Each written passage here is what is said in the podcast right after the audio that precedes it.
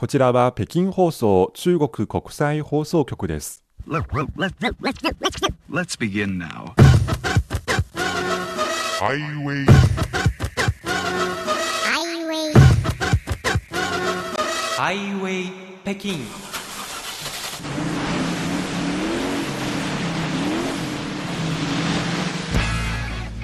お聞きの番組はハイウェイ北京 CRI 中国情報ラジオです。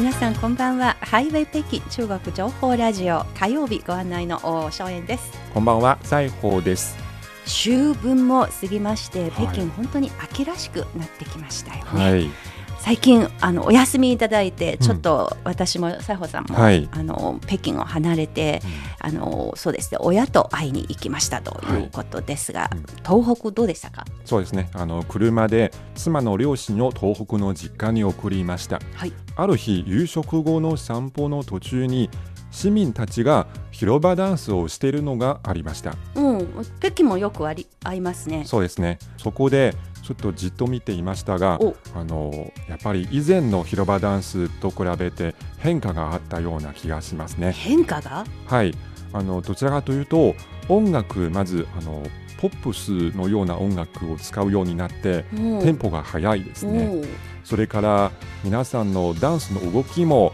あの速くなってる？はいそうですね。ですのでどちらかというとエアロビックスダンスのような音楽と動きですね。なるほど、はい、前の方にインストラクターが立っていての音楽に合わせて動いていますね。その振り付けに倣って結構多くの市民があの一緒に踊っています。昔は広場ダンスイコールおばさんダンスと いうイメージでしたけれども、はい。ね、今もまあ基本的に女性の一定年齢以上の方が多いんですが、うん、どんどん若返りしているようなそういう傾向確かにありますよね。そうですね。私もたまに通過しますが、うん、これなら一緒に入って踊ってもいいかなと思うしもしばしばですけれども、ね、私もそばで見てあのすごくまあ、中国の活気というかそれを実感しましたし、うん、それから中国の皆さんの健康志向前向きな姿にちょっと感動しました。お兄ちゃんも あの一緒になって踊った方がいいかもということですね、はい、まあ、こんな中から北京からお送りする今週の火曜ハイウェイまず番組のメニューをご紹介します、はい、中国の都市の人口密度に関するランキングが発表されました、はい、これについてご紹介します。後半は芸術の秋シリーズです。今回は花の秋です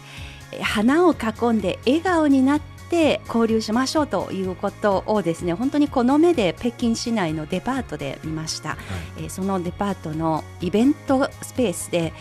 花の展示会カテンが行われましたので、はい、えー、そこで聞いてきたお話をお届けしようと思います、うん、ということで今週も最後までお付き合いいただければと思います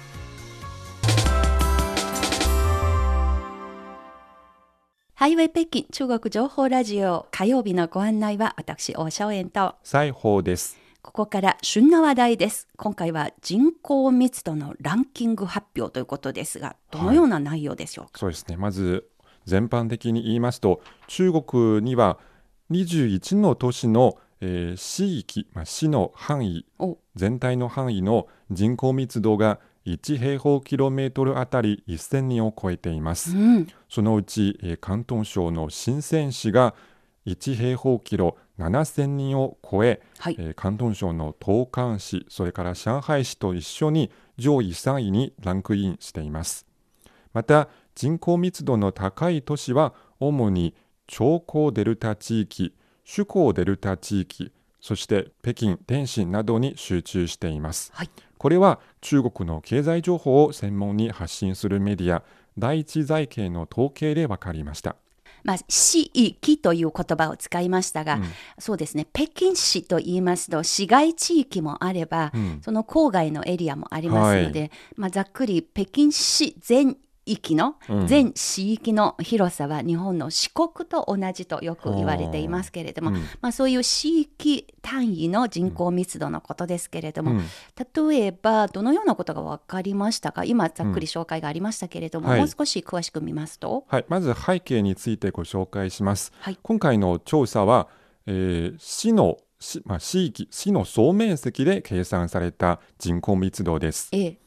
例えば一部の都市は、えー市の下に県があってはい。人口の少ない県の面積が比較的に広いです。うん。あるいは、えー市の中に山間部があったり川湖があったりしてそれらが占める割合が比較的大きい。お。例えば北京それから杭の広州がそのような都市です。これも、えー地域の人口密度に影響しています。はい。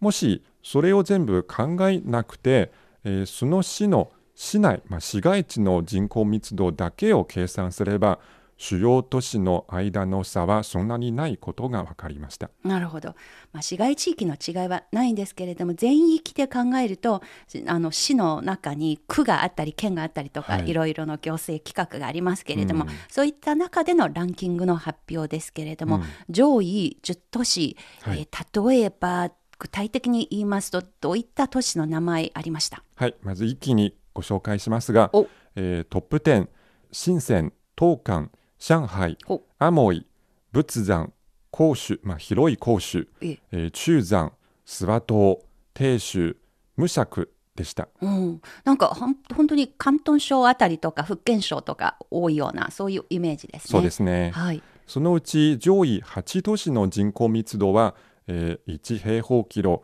2000人を超えています。うんはいまず1位について、まあ、深セン市。これは中国の、え4つの一線都市の一つです。まあ、一線都市は中国特有の言い方でつまり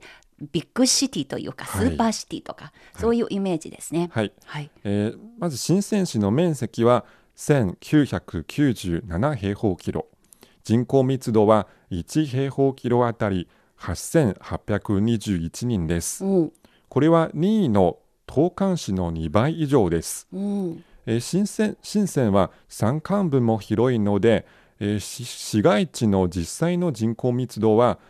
すで、に1平方キロあたり1万人を突破していると考えられています。うん、これいかにも大都会らしいですね。はい、えええー2020年に行われた第7回国勢調査の結果によりますと2020年の深センの常住人口は1756万人です。ええこれは2010年10年前より714万人増加しています。すごい増え方ですね。はい、その増加分は全国1位となりました。はい、近年の人材招致政策によって人口が大量に流入し続けています。うんその一方、深センでは住宅、教育、医療資源が追いついておらず、公共施設の整備や公共サービスの向上が課題となっています。はいまあ、大体人がやってきていろいろ社会的な課題が現れてそして解決していくというのが、まあ成長が早い時大体そのようなことになりやすいので,、はいで、まあ、それだけやっぱり人気があるということですね。そうですね。で次が東莞これ深センにかなり近いところにある都市ですよね。はい、隣の都市東莞、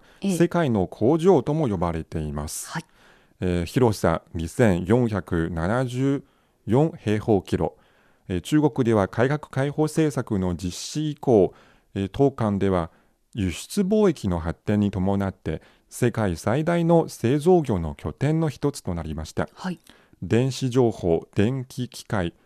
紡績、家具、おもちゃ、製紙と紙製品、食品、化学工業など8大産業を柱とする現代的な工業システムが形成されました。はい近年、東莞では産業のアップグレードが加速し、ハイテク産業が急速に発展しています。うんやっぱりものづくりが盛んな町なんですね。はい、はいその発産業の発展が大量の人口の流入につながりました。ええ国勢調査のデータによりますと2010年の第6回調査に比べて東莞の常住人口は224万6000人余り増えて初めて1000万人を突破しました。おーこれもすごいことですね。はい、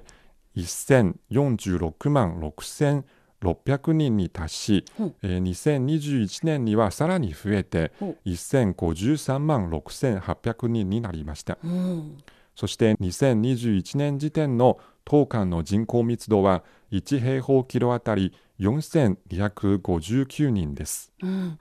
コロナの中でもやはりものづくりがあの全国からの人材を引きつけているとそういうことを示した数値になっていますね。はい、はい、あの当館も非常に魅力的な街ということがよくわかりました、うん次はもう少し北上して上海になるということですね。3位は上海。上海の人口密度は1平方キロあたり3 3926人です。上海は、えー実は人口密度が高いだけではなく、市内、まあ、市街地の人口規模も大きいです。ええ、えー中国で市街地の人口が一番多い都市です。おえー1987万人です。はい、これは2位の北京より200万人余り多いです。以前からもう上海が人口密度が高いと、はいそういう印象がありますが今も変わらないということですね。はい。はい、で続いて4位はアモイです。えー1平方キロあたり3000人を超えています。ええ、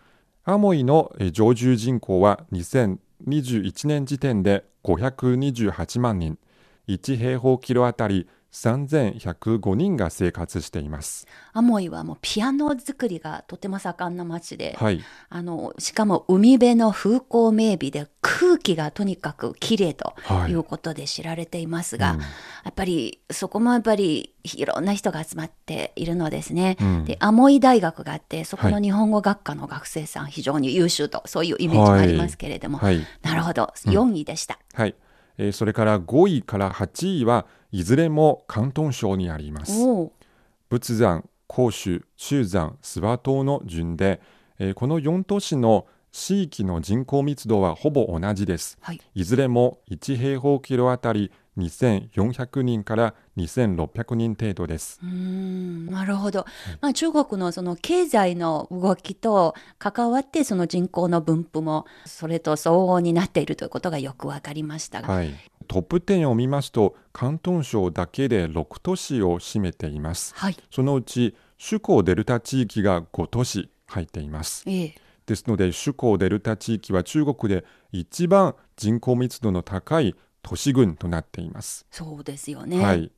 なぜかと言いますと改革開放以降香港マカオに隣接する首都デルタ地域は土地労働力の資源の低コストという優位性を生かしました。はいそして香港、マカオ、台湾の製造業の大規模な移転を引き寄せて経済が成長してきました。はい雇用に対する需要が大きいので外来人口、まあ、人口の流入は飛躍的に増えてきました。うんなるほど、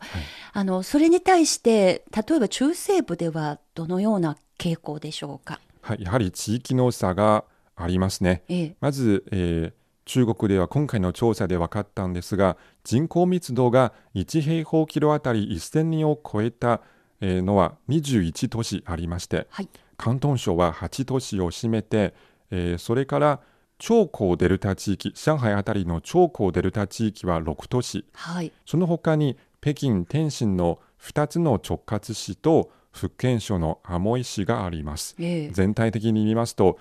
えー21都市のうち東部の都市は17都市もあります。うん中部と西部を見ますと4都市が、えー1平方キロ1000人を超えています。はいそれは中部の鄭州と武漢に西部の西都、西安の4都市です。はいいずれも、えー近年急速に経済発展を遂げている、えー首長の中心都市です。はい2010年から2020年までのこの4都市の人口の増加分はいずれも中国の都市全体のトップ10に入っています。なるほど、まあ、最近人材の奪い合いなんとなくそうはい。いうムードがありますけれども、うん。やっぱりその都市の経済が栄えていきますと、おのずと、まあ、外部からの人口も入ってくると、はい。そういうことがどうやら反映されているようですね。うん。まあ、こういう数字をたくさん紹介してきましたけれどもちょっと数字の苦手な私が聞いて よくわからない部分もありましたけれども、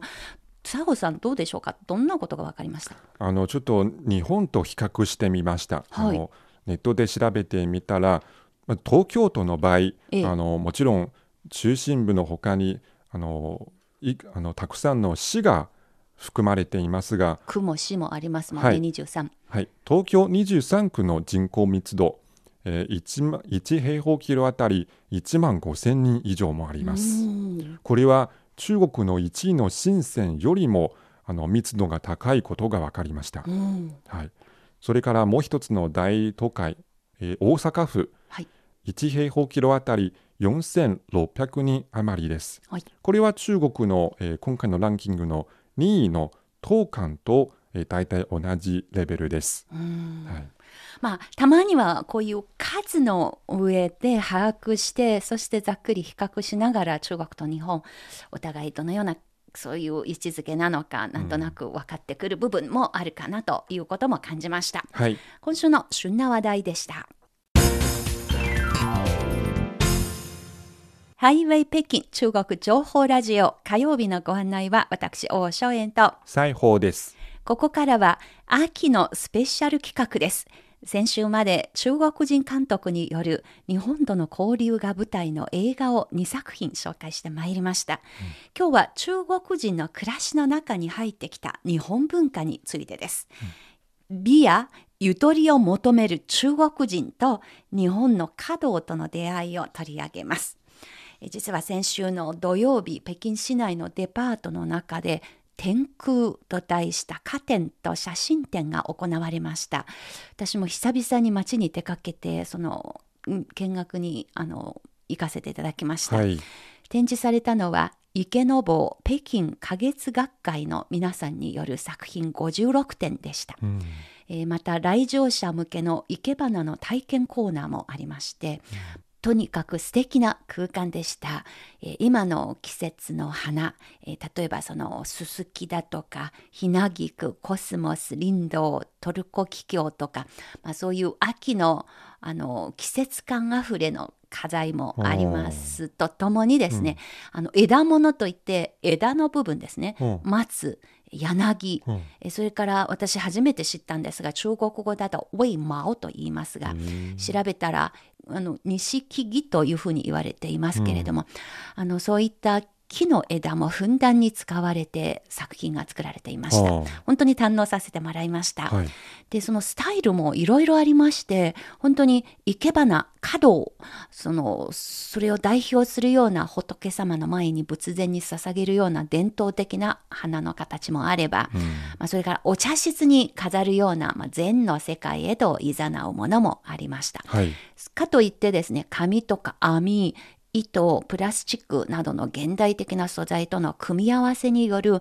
あたかもこの現代美術のインスタレーションを彷彿させるようなものもありましてすごく見応えがありましたね。はい、この加点というのはちょっと私にはまだ馴染みが薄いんですが、はい、まあ、要するに一つ一つの作品をその場で作るのかなと思いますね。そうですね。はい、で全部で56作品結構時間かかりそうですね。うんでそそれを作った皆さんどんな人たちですか？そうですね、はい。あのこれ聞いた話なんですが作品は展示会開幕の前の日にですね、うん。あの花材だとか花器だとかそういった必要なものを会場へ運んではあでそのセッティングが終わった後にその場でうん。作ったものだそうですね。へー35人が一緒になってずいぶん夜遅くまではあ一緒になって取り組んでいたそうです。あの冒頭もでも紹介しました、はい、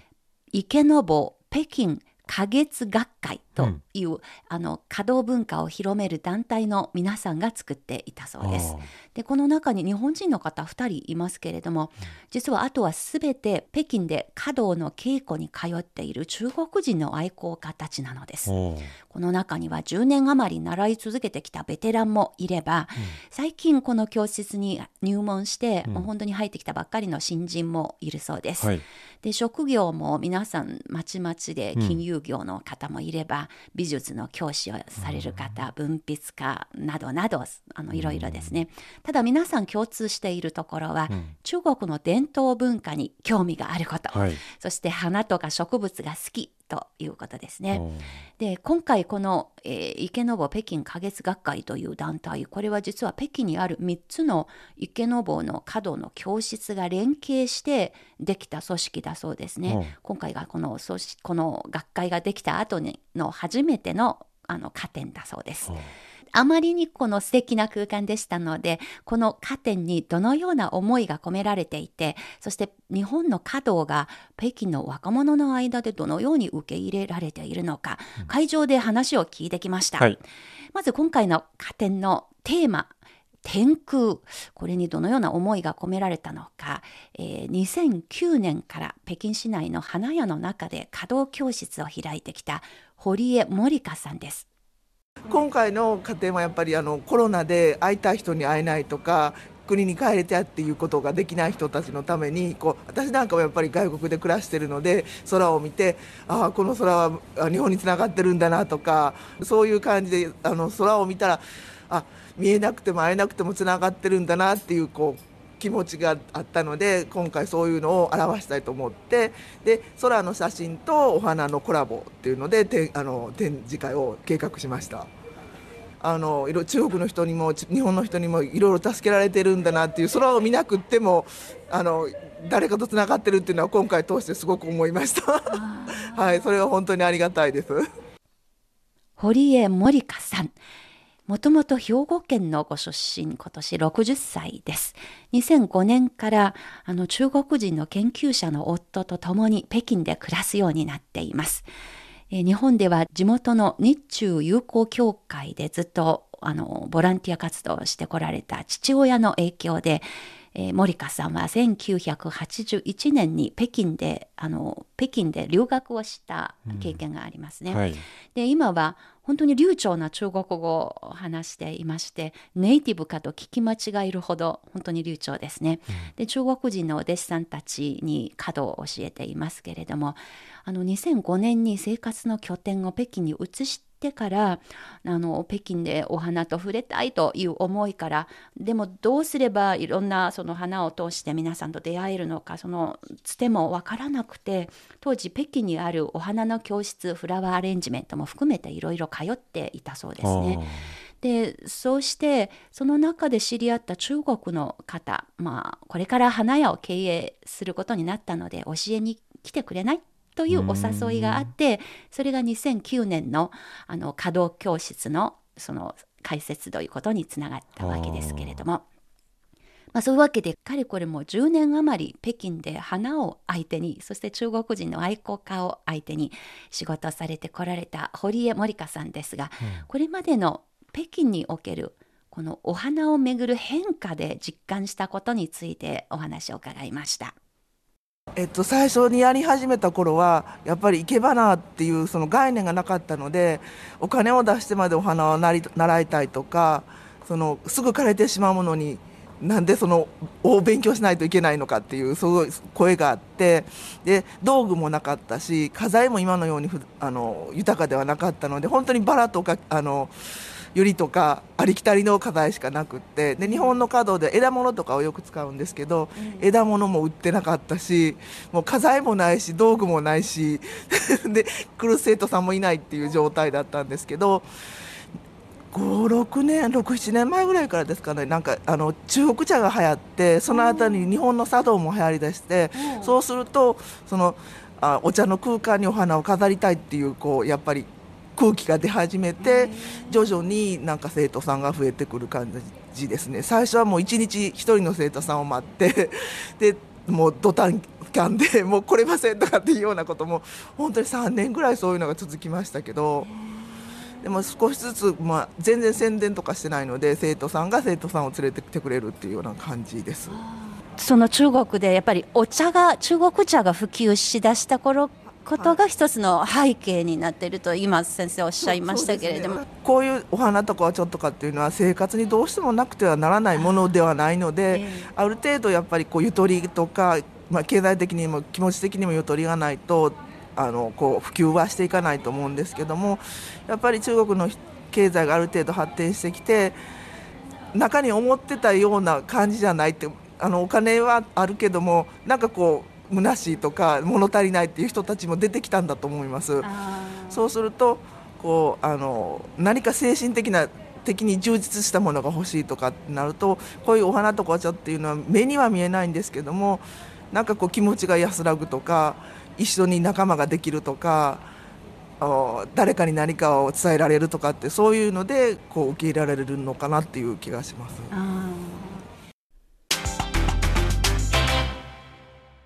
ペシャルバスケット芸術の秋花の秋と題して北京市内の花店花の展示会でのインタビューをお届けしています。この花店を見学するときに、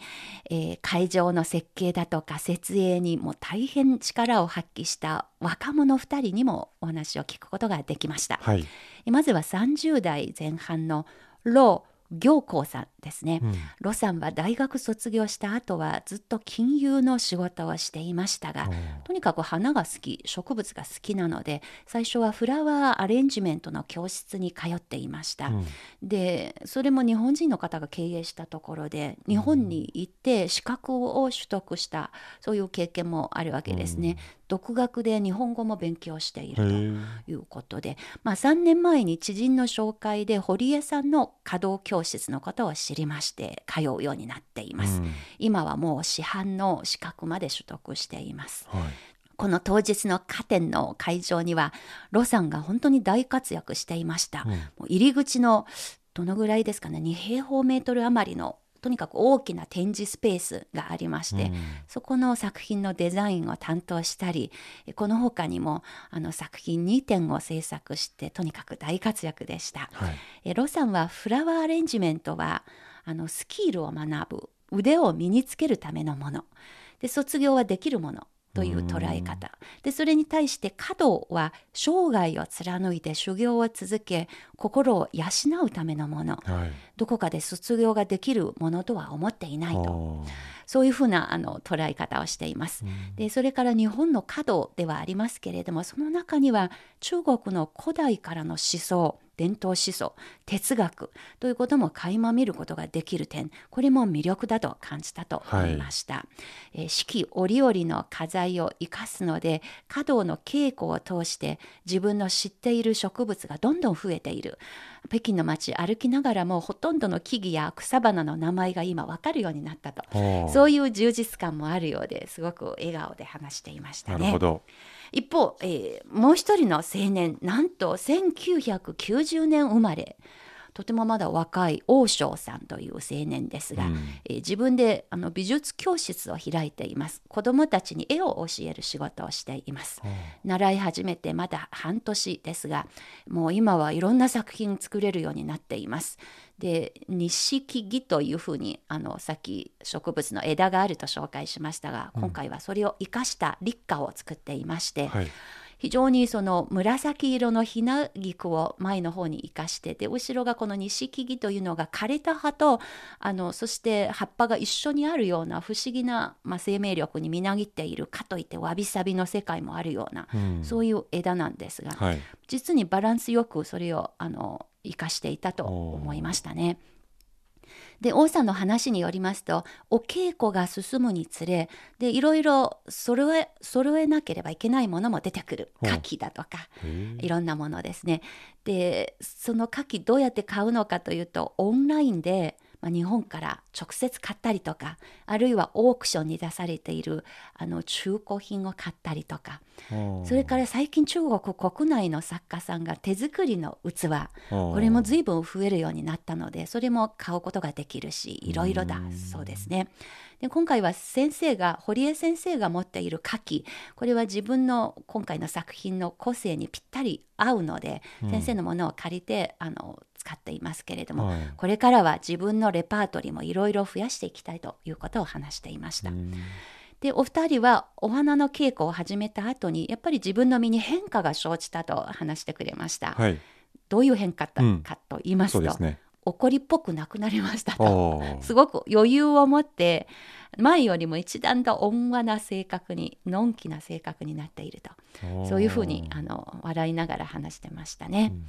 さて話を堀江先生のことに戻しますで今は家庭の事情で北京を拠点に暮らしている堀江さんですが現地の人と交わりながら10年余り北京で華道教室を開いてきました。うんでその時の最初の頃のお弟子さんすでにまあ師範を取ったりしてし師範の資格を取得したりして独自で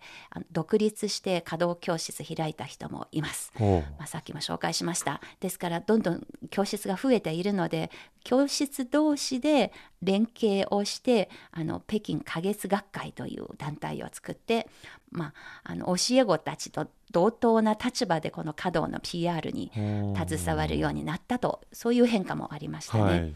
でそんな堀江さんにはなぜ中国語を習い始めたのかやっぱりお父様の影響が大きそうです。で堀江さんの父親はあの中国人の養父母が敵国だった国の子供であった、まあ、日本の残留孤児を育てたという太い懐に心を打たれてそれで日中友好をライフワークにしたというあの経歴のある方なんですが、このお父様は今年の3月に他界しました。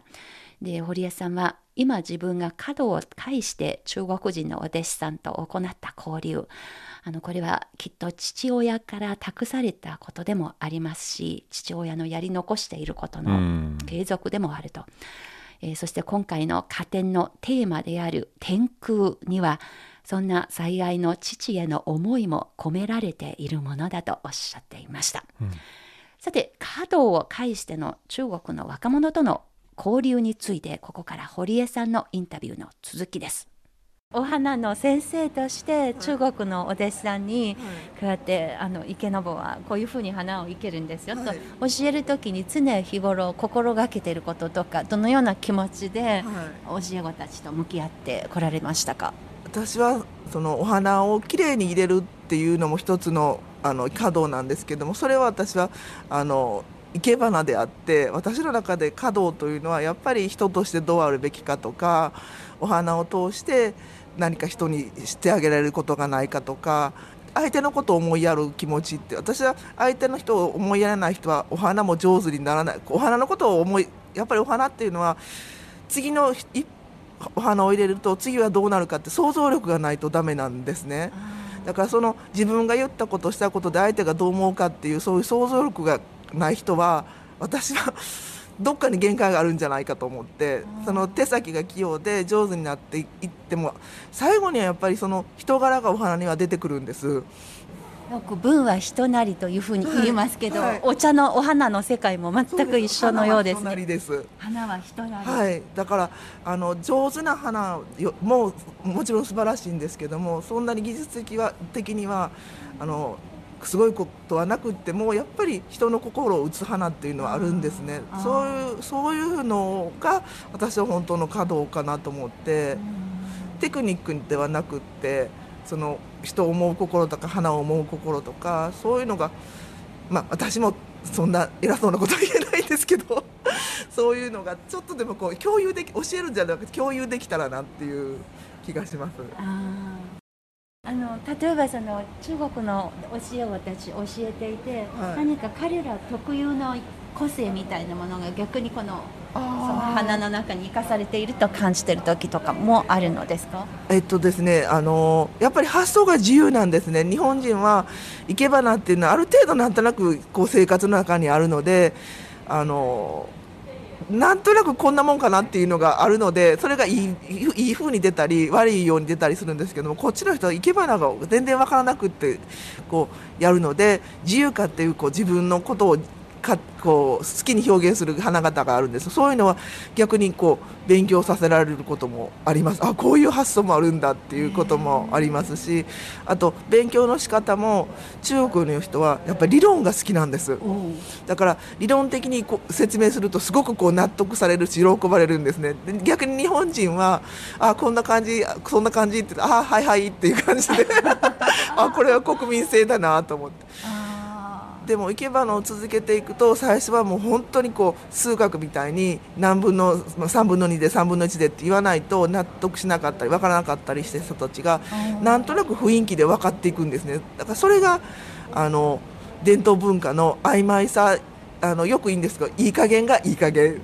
ていうなんかそういう感じでこう言葉に表せ表せない微妙な感じがなんとなくこう分かっていってもらえるとか伝わっていく。なんか年数が長い人ほど何も言わなくてもあはいはいみたいな感じになってきます。この週末、本当にあの中日関係で言いますと、忙しい週末になっていますけれども、はい。来週でも50周年の国交正常化の記念の日がやってきますが、はい。この50周年に関しまして、あの先生の方では何か思ってらっしゃることとかありますでしょうか？うん、わた50周年のうちの多分は、うん、そうですね私の人生の本当にほとんどが私は今年60なんですけど子供の頃からでで父がずっと中日日中友好協会の仕事をしてたりとかしてその身近な国でありながら、まあ、遠い国になったりした時代もありますしでもこうメディアとかなんかでお互いの国が言ってるようなこともなきにないなくはないと思うんです。でも実際に中国に暮らしてみて私は本当に、支えられてるというかそういうのなのでそういう気持ちを持ってる人が両国にいる限りは友好も続いていくだろうしでやっぱり文化をの発祥が同じっていうか中国から来てるので共有する場面も多いしずっとこれが100年になり150年になりっていうことを私は望んでます。スペシャルバスケット芸術の秋花の秋花を囲んで笑顔になって交流を行うということをテーマに北京市内のデパートで先週末に開かれた秋の花の展示会での見聞をお届けしてまいりました。はい、えーお花に関するいろんなお話を聞きながら私たちのこのスタジオもちょっとお花の香りが漂うような まあそんな気分の中で番組を収録してきました。はい。皆さんまたぜひご感想などをお寄せくださいハイウェイ北京お楽しみいただけているでしょうか？この番組はポッドキャストそして CRI 日本語部が運営しているスマートフォン向けのアプリカンカン KANKAN のカンカンでもお聞きいただきます。ぜひそちらの方も合わせてチェックしていただければと思います。それでは今日の番組ここまでのご案内は私大正円と。西宝でした。それでは皆さんまた来週